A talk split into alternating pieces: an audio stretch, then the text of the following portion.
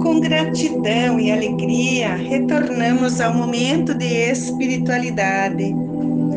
Celebramos hoje o terceiro domingo da Páscoa, onde a palavra de Deus proclama a ressurreição de Jesus, que traz alegria e entusiasmo aos apóstolos e discípulos.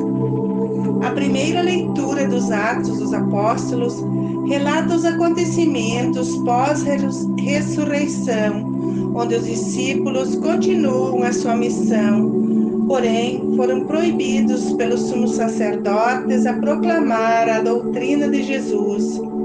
Mas eles continuaram a evangelização e por isso foram levados ao sinédrio para prestar explicações e quando foram interrogados, Pedro e os apóstolos responderam: É preciso obedecer a Deus antes que os homens, pois o Deus de nossos pais ressuscitou Jesus, o qual vós matastes pregando-o numa cruz.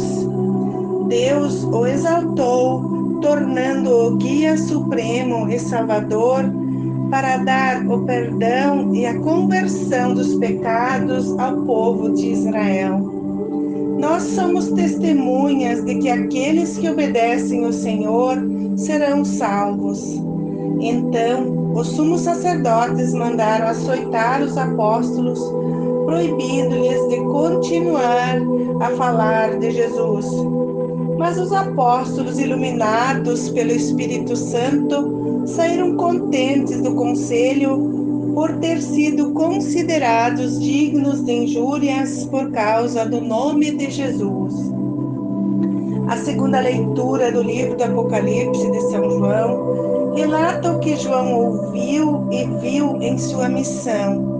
Uma multidão de anjos e milhares de pessoas reunidas proclamando o Cordeiro imolado de receber o poder, a glória e o louvor. Todas as criaturas do céu, da terra e do mar, e tudo que nele existe, prostraram-se em adoração a quem está sentado à direita de Deus Pai. Louvor, honra e glória para sempre. E os seres vivos diziam Amém diante daquele que vive para sempre. O Evangelho narra a história da pesca milagrosa. Jesus apareceu nas margens do mar Tiberíades, onde os apóstolos, orientados por Pedro, saíram para pescar, mas não encontraram peixes. Jesus estava de pé na margem do mar, mas os discípulos não o reconheceram. Ele pediu: Tendes algo para comer?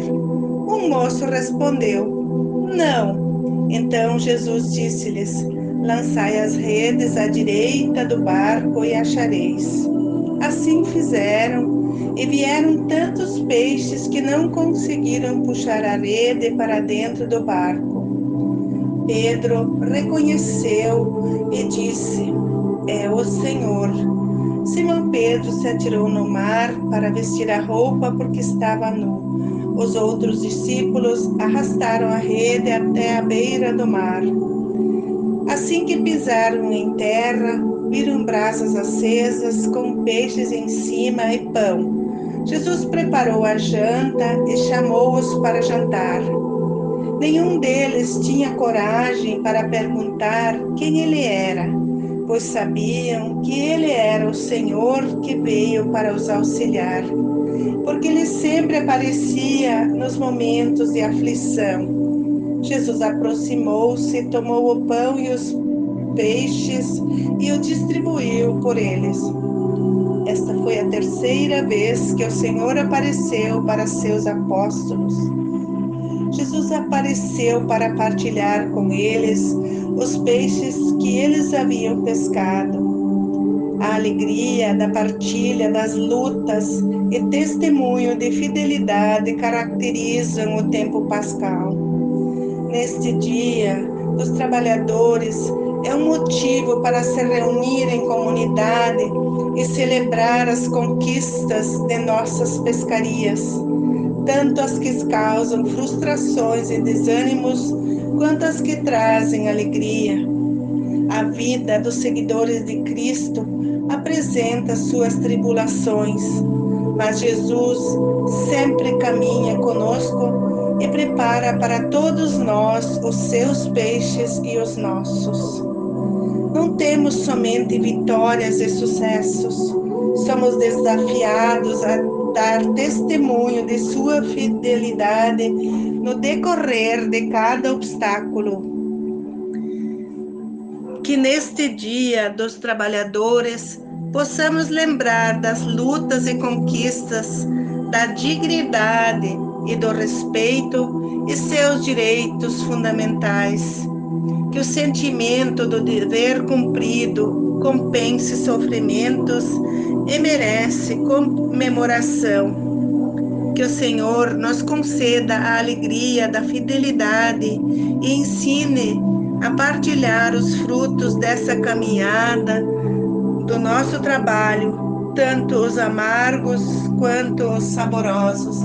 Glória ao Pai, ao Filho e ao Espírito Santo, como era no princípio, agora e sempre. Amém. you.